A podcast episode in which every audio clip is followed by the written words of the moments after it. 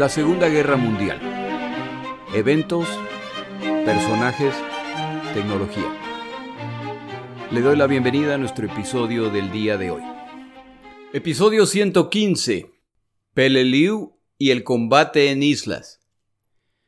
Empiezo con un comentario que he querido hacer desde hace días. Tiene que ver con el día D, si usted quiere irritar a un combatiente de la Segunda Guerra Mundial que combatió en Italia, África o en el Pacífico, refiérase al día D asumiendo de que se trata de los desembarcos aliados en Francia. Este término se asocia con ese día específicamente, pero resulta que la expresión día D simplemente significa el día de la decisión o el día de la operación o el día del ataque y se utiliza aún antes de la Primera Guerra Mundial. Uno de los libros que utilizo para escribir estos episodios, de hecho, se llama Los días de en el Pacífico, de Donald Miller. Los eventos en Francia en 1944 han secuestrado esta expresión para molestia del resto de combatientes. Hay un libro muy bueno escrito por Andy Murphy, soldado estadounidense que combatió en la Segunda Guerra Mundial participando en los desembarcos en África e Italia. Estoy casi seguro de que el señor Murphy es el soldado estadounidense más condecorado de la Segunda Guerra Mundial. Él escribió un libro que en inglés se llama, estoy parafraseando, Viaje de ida y vuelta al infierno, en que detalla su experiencia de combate.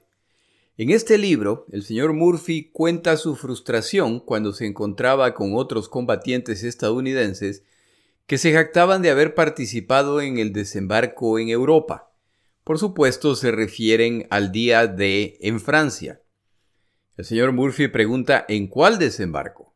Solo para aclarar que el desembarco en Francia no es ni el primero ni el segundo desembarco en Europa, y que si se suma lo que ocurre en el Pacífico, es simplemente uno de tantos.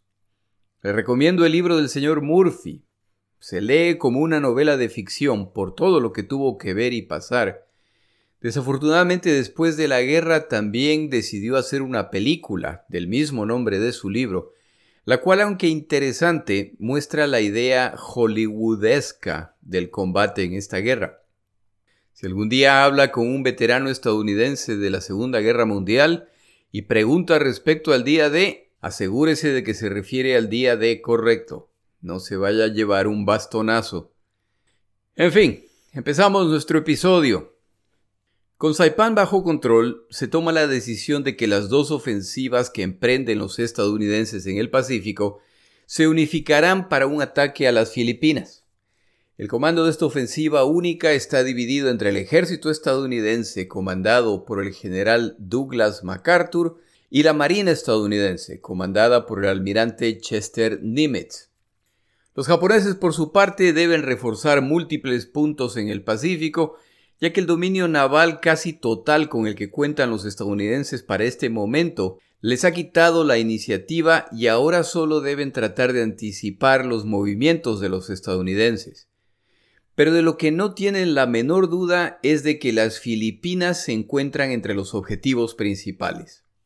Llegamos así a septiembre de 1944 y los estadounidenses ya preparan su siguiente movimiento.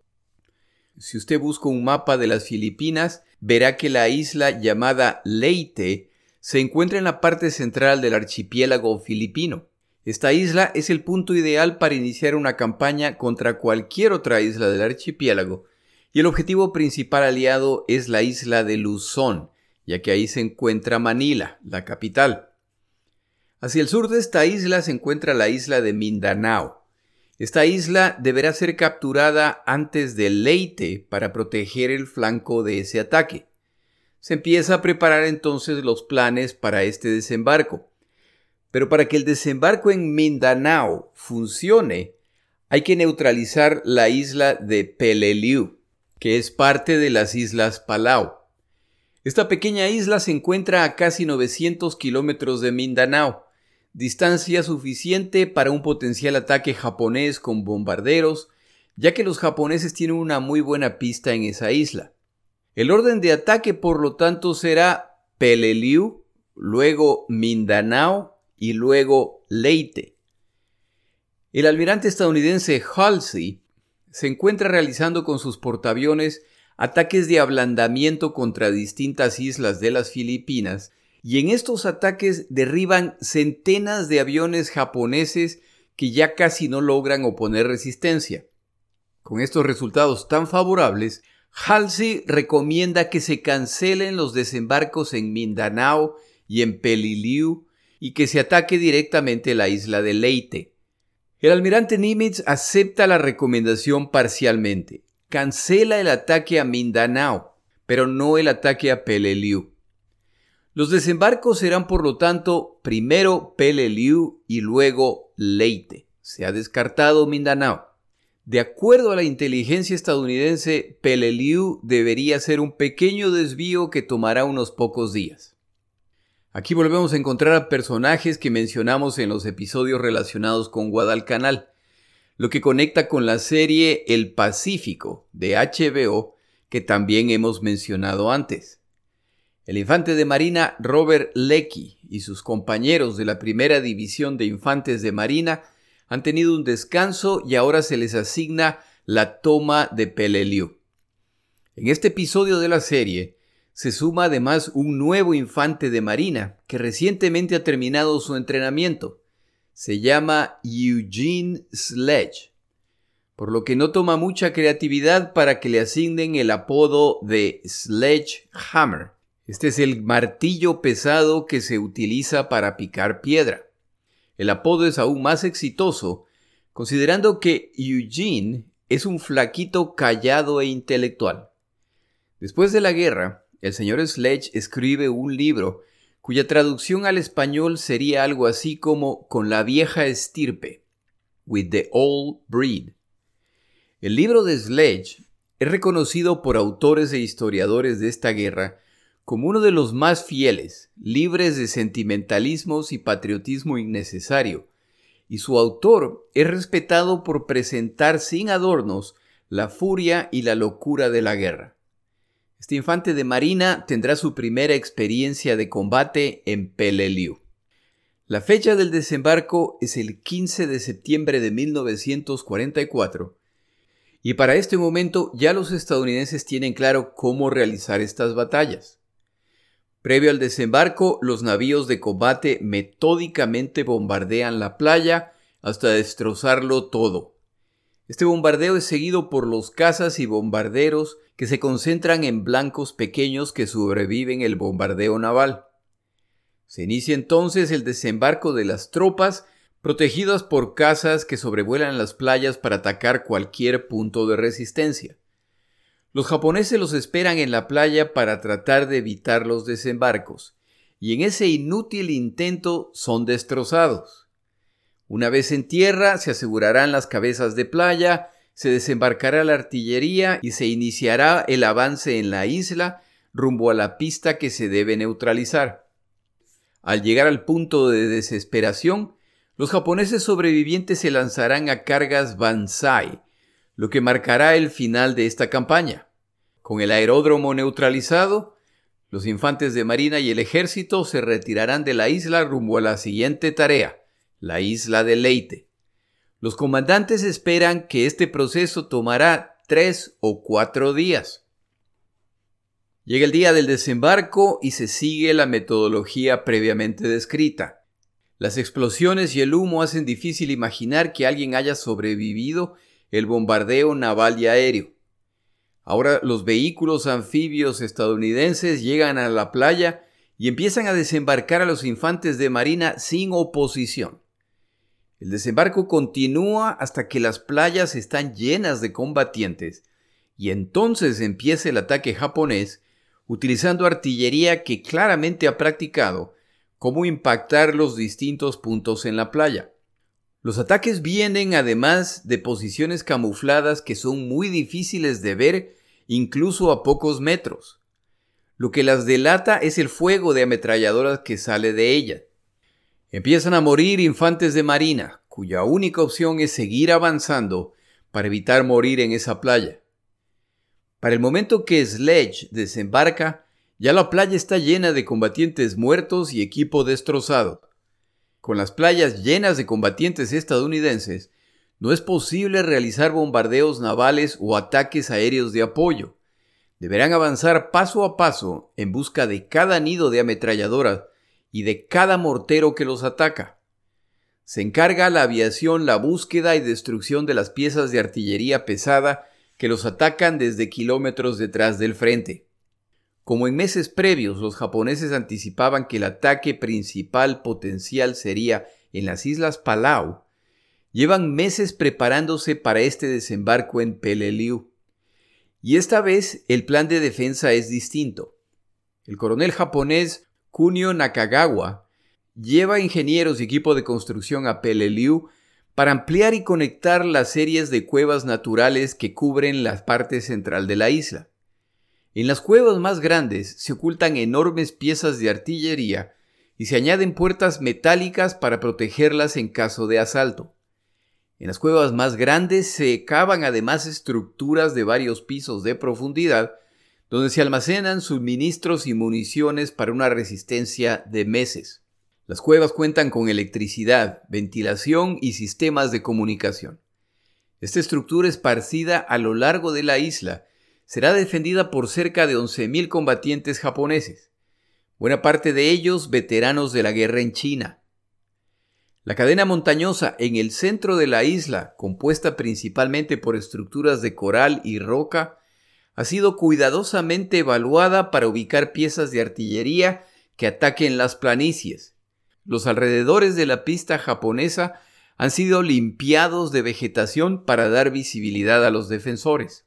En pocos minutos los muertos estadounidenses ya suman centenas.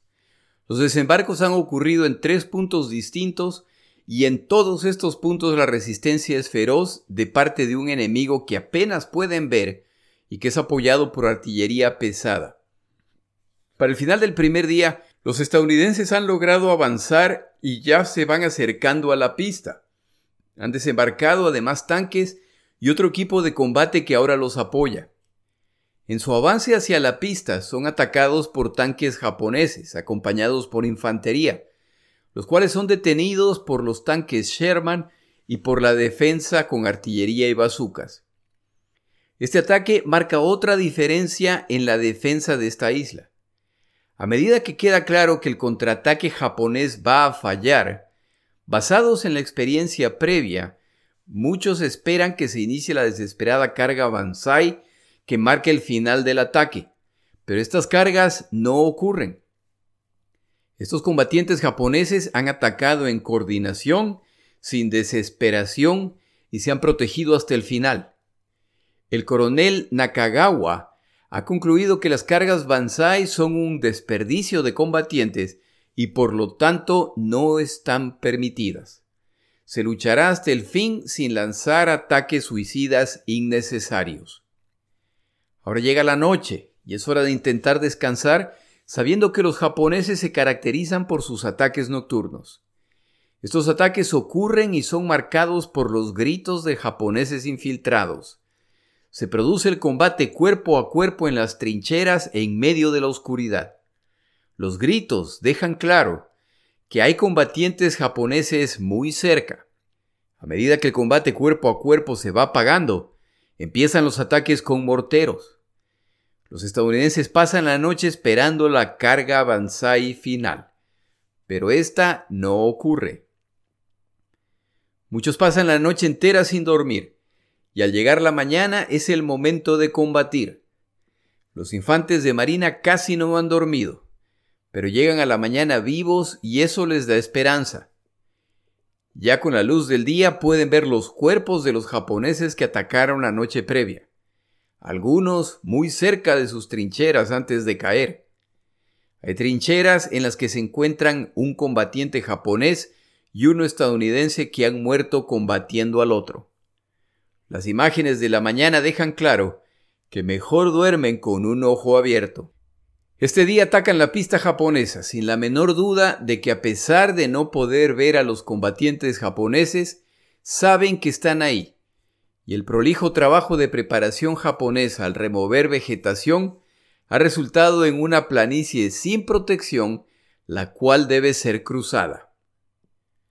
El ataque de ese día lo inicia la aviación seguida por tanques con apoyo de artillería. Solo entonces ocurrirá la carga de los infantes de marina estadounidenses. A los desafíos del día se suman el intenso calor y la falta de agua. El cruce de la planicie se inicia y tal como lo esperaban, son inmediatamente atacados por los japoneses utilizando morteros, ametralladoras pesadas y rifles. Sledge avanza desesperadamente, mientras en su mente repite incesantemente, Jehová es mi pastor, nada me faltará. Infantes de marina siguen cayendo a diestra y siniestra. En cierto momento, Sledge se detiene a encontrar cierta protección y se da cuenta de que tiembla incontrolablemente. Mira a su alrededor y ve a un veterano de Guadalcanal, el cual tiembla tanto como él. Esto le da ánimo. No es el único que se siente así. El aeródromo es tomado a un alto costo para los estadounidenses. Los japoneses, como en el resto del Pacífico, han muerto prácticamente en su totalidad. Los capturados son aquellos que quedan inconscientes debido a las heridas o son heridos y quedan paralizados. Llega la noche con una mezcla de esperanza de poder dormir combinada con el terror de las infiltraciones japonesas. Cada ruido en la noche puede ser un japonés que se acerca. Esto resulta en un profundo odio hacia los cangrejos que existen en la isla y que en la noche caminan, a veces haciendo ruidos que mantienen despiertos a los marinos, que no saben si se trata de un combatiente japonés infiltrado. Las infiltraciones y ataques con morteros se repiten esa noche. Aquí se vuelve evidente otra táctica japonesa. Como cuentan con el poder naval y la supremacía aérea, los estadounidenses dominan el día.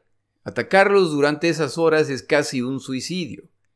Por esta razón, parte de las tropas japonesas duermen durante el día y al llegar la noche entran en acción. Esto, por supuesto, resultaba en que no había descanso para los estadounidenses ni de día ni de noche. El avance estadounidense continúa y a medida que se acercan al centro de la isla, va quedando claro otra parte del plan japonés.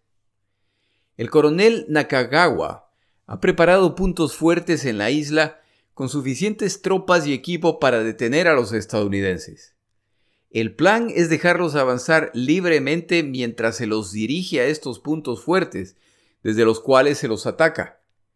Esta estrategia no resultará en que el Japón gane estas batallas, pero sí en que los estadounidenses paguen un alto precio por su victoria. Al llegar al centro de la isla, el panorama de estructuras naturales de roca y coral donde los japoneses han creado posiciones defensivas, son como un gran rompecabezas en que los que avanzan tienen que tratar de descubrir desde qué cuevas serán atacados. Y al descubrir una cueva e intentar avanzar hacia ella, descubren que hay otras cuevas de apoyo, por lo que ahora son atacados desde otro punto. Los infantes de marina estadounidense empiezan a sufrir pérdidas inaceptables. Muy a su pesar, los infantes de marina estadounidenses son reemplazados por tropas del ejército para continuar la tarea en las áreas de combate en Peleliu. Los ataques frontales han fallado y se debe cambiar de táctica. La primera división de infantes de marina, héroes de Guadalcanal, ha sido casi aniquilada en estos ataques. El regimiento de Sledge es relevado el 30 de octubre tras sufrir pérdidas del 64% de los combatientes, entre muertos, heridos y desaparecidos. Poco a poco los estadounidenses rodean la zona central montañosa de Peleliu y avanzan hacia las posiciones japoneses utilizando artillería, bombardeos y lanzallamas para destruir sus posiciones una a una. A medida que avanzan los combates se suma a los problemas la cantidad de cadáveres, principalmente japoneses que ya se pudren al sol y el calor tropical. Eso trae moscas, gusanos y ratas que se encuentran por todo lado, incluyendo la comida y las provisiones. Las enfermedades tropicales se multiplican entre los dos bandos.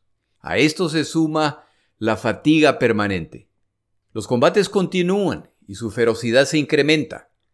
Empiezan a descubrir cadáveres de infantes de marina que han sido decapitados.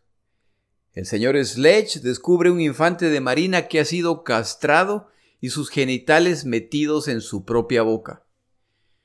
Los estadounidenses también se involucran en prácticas brutales. Una de las comunes era buscar dientes de oro en los muertos japoneses. Al encontrar alguno, se utilizaba la bayoneta o un cuchillo para removerlo y ponerlo en una funda.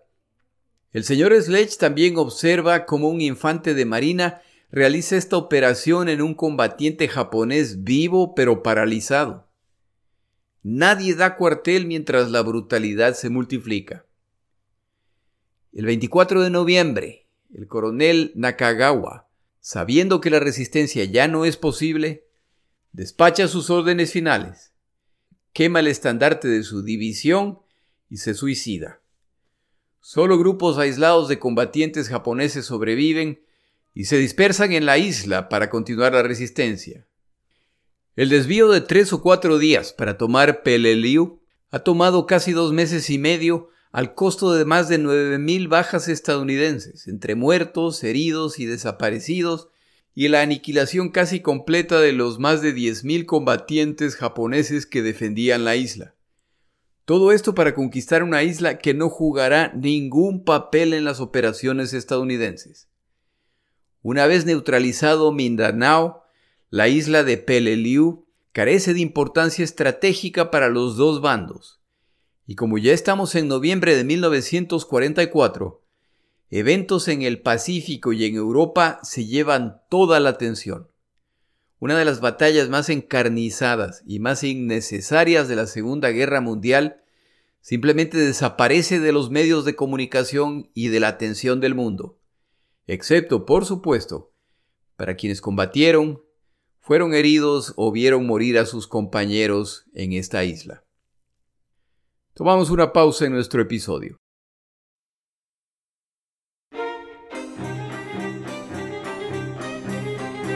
Palabras de Churchill. El día de hoy palabras de Churchill respecto a la guerra.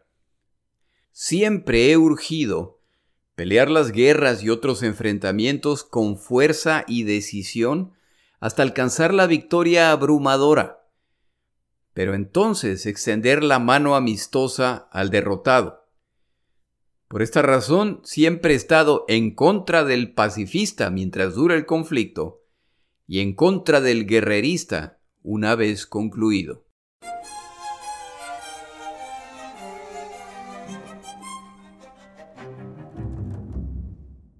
En la segunda parte de este episodio cambio de tema para hablar del combate en islas y su realidad. Vuelvo a recomendarle la excelente serie El Pacífico de HBO.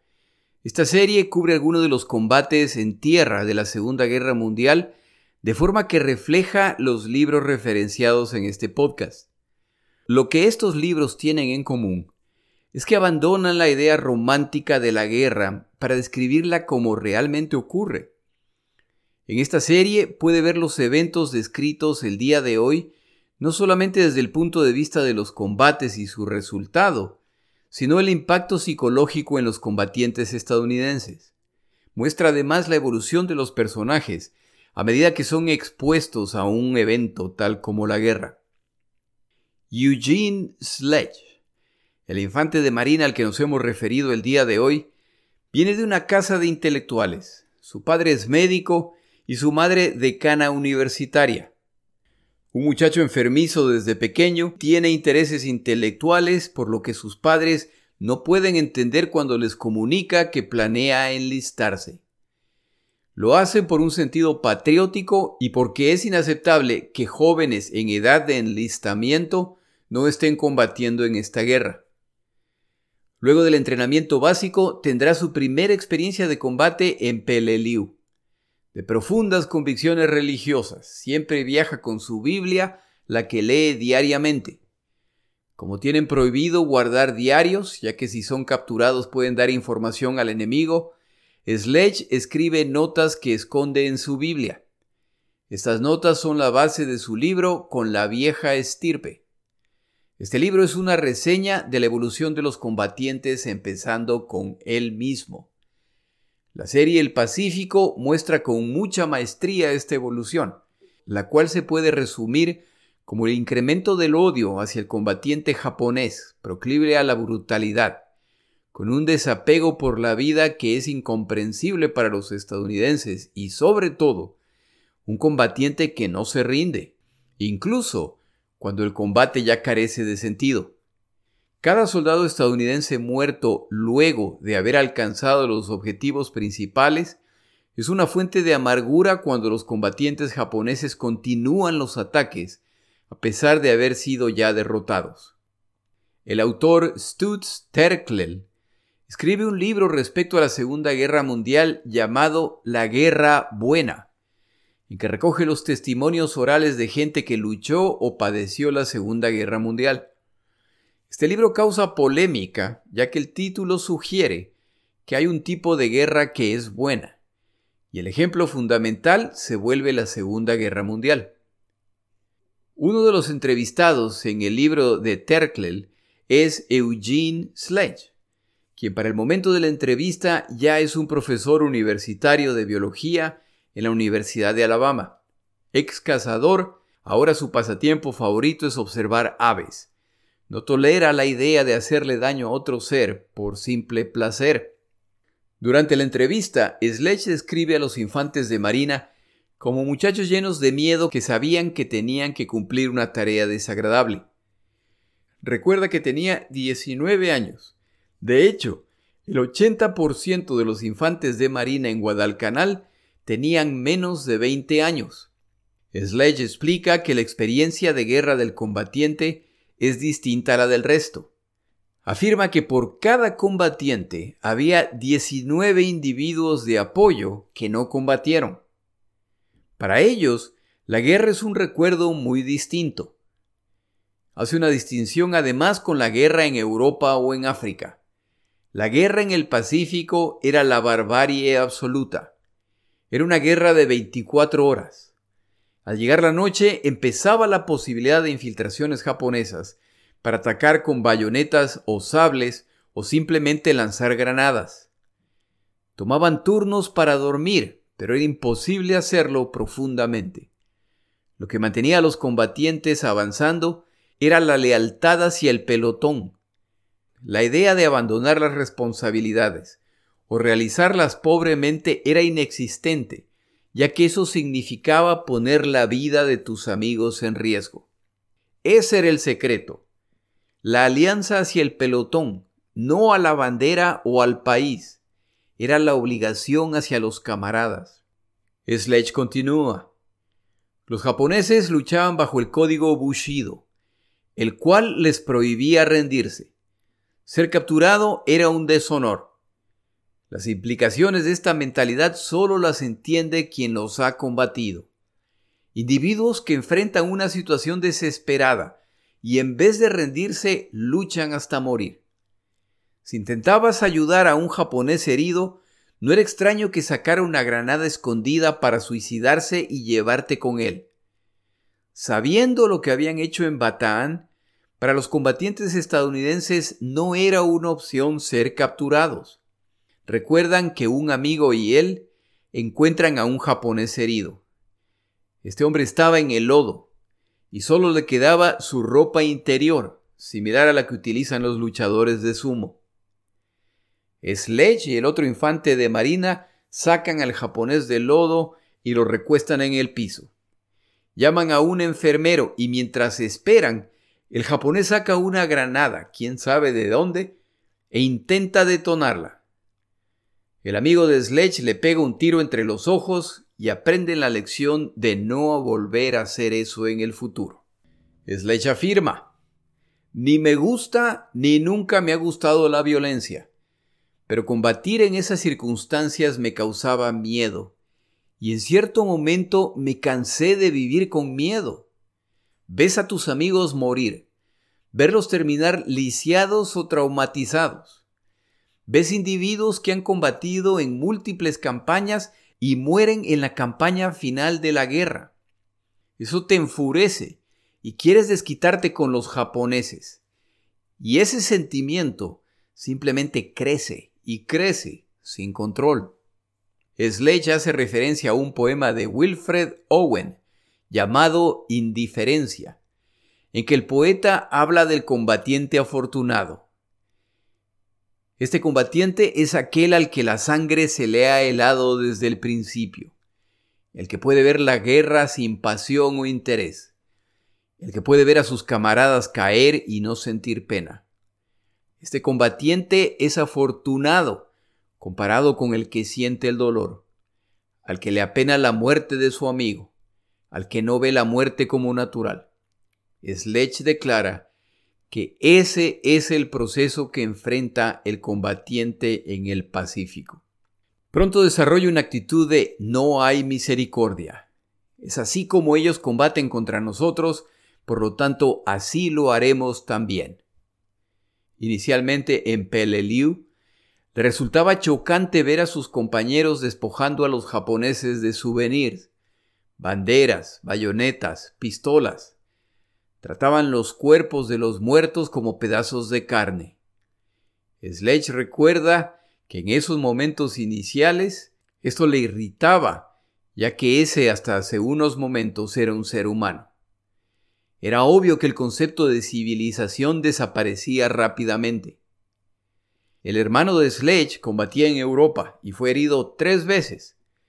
Él comentaba que cuando las cosas ya estaban demasiado mal para los alemanes, simplemente se rendían y terminaban los combates. Los alemanes eran excelentes combatientes y los odiábamos con el alma, pero cuando los combates terminaban eran tipos tal como nosotros. Ese no era el caso con los japoneses. En Peleliu la compañía de Sledge tomó dos prisioneros. En Okinawa cree recordar que tomaron cinco. Se les decía que no maten a los capturados japoneses. Podían obtener información de ellos, pero la mala sangre ya era demasiada. Aún durante el entrenamiento básico ya se los instruía. Tú vas a Europa. Tú, que vas al Pacífico, no vaciles en pelear sucio. Así es como pelean los japoneses. Siempre te han enseñado a no golpear debajo del cinturón. Cuando pelees contra los japoneses, golpéalos en las pelotas. Y hazlo rápido, o él te golpeará a ti. Muchos de los japoneses tenían dientes de oro, y era una práctica común extraerlos. Lo hacían apoyando su cuchillo de combate contra la base del diente y dando un golpe en la empuñadura hasta sacarlo. Sledge se pregunta, ¿cómo es posible que muchachos americanos hagan esto?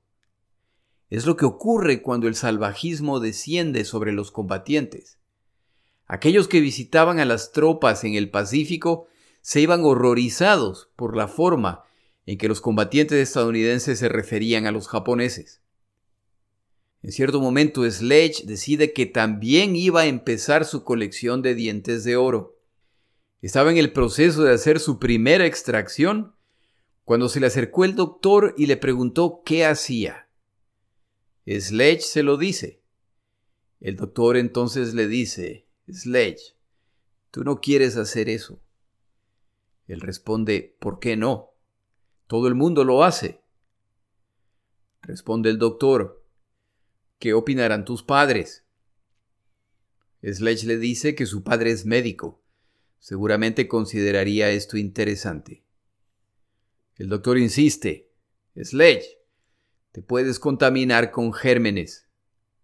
Sledge no había pensado en eso y abandona lo que estaba haciendo.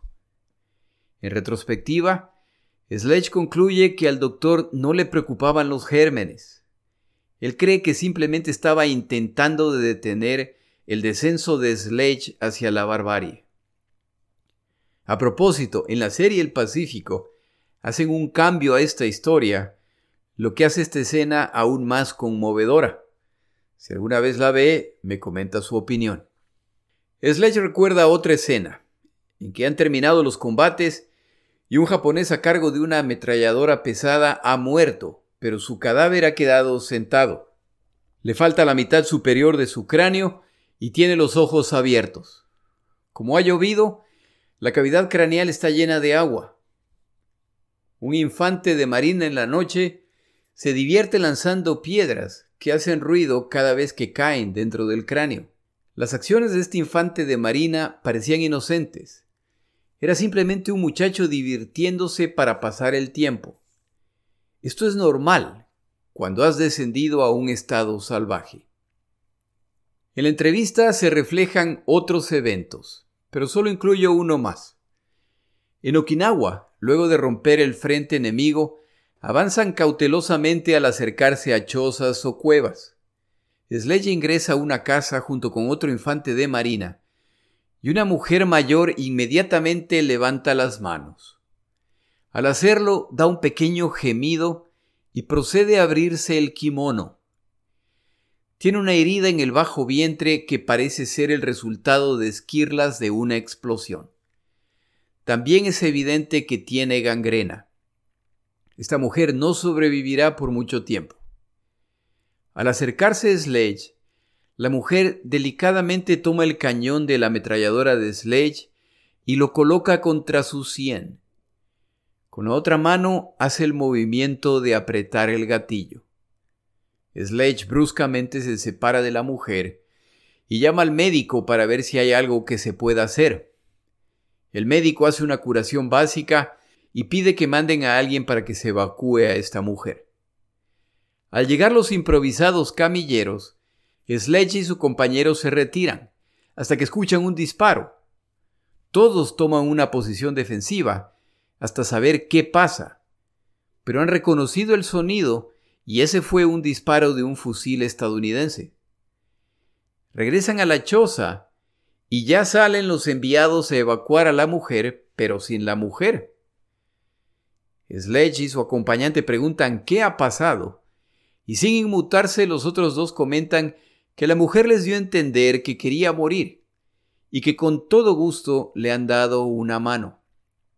Sledge los insulta, y le recuerda que no los mandaron para eso. Interviene un sargento y tras explicar la situación, todo el mundo sigue su camino.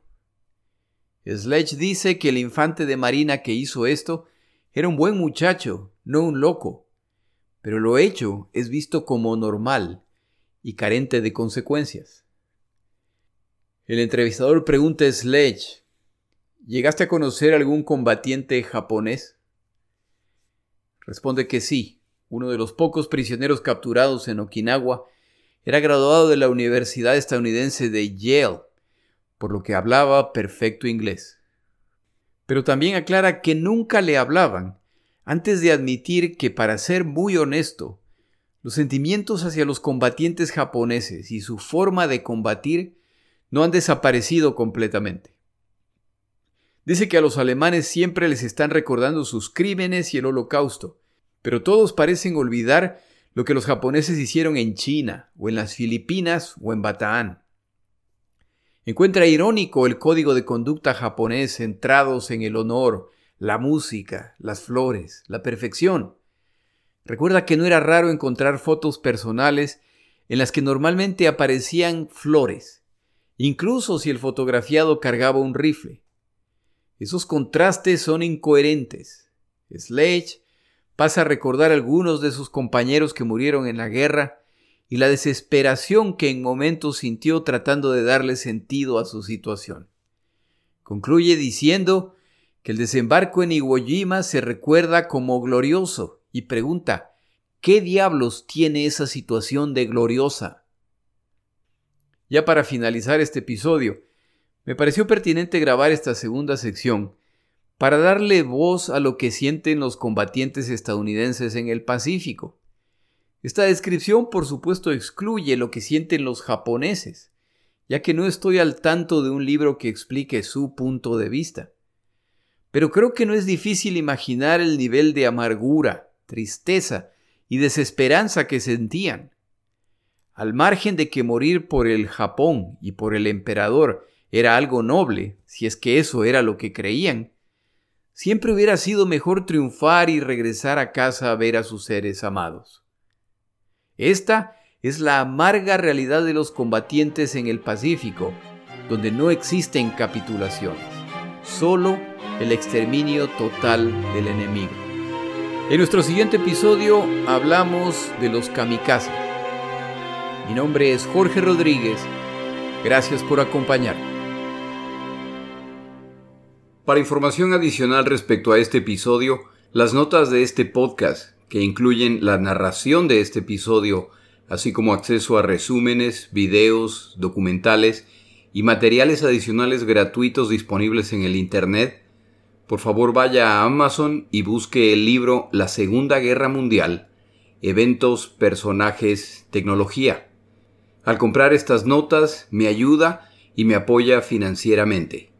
Puede encontrar información adicional en mi página web, lasegundagm.com. Muchas gracias.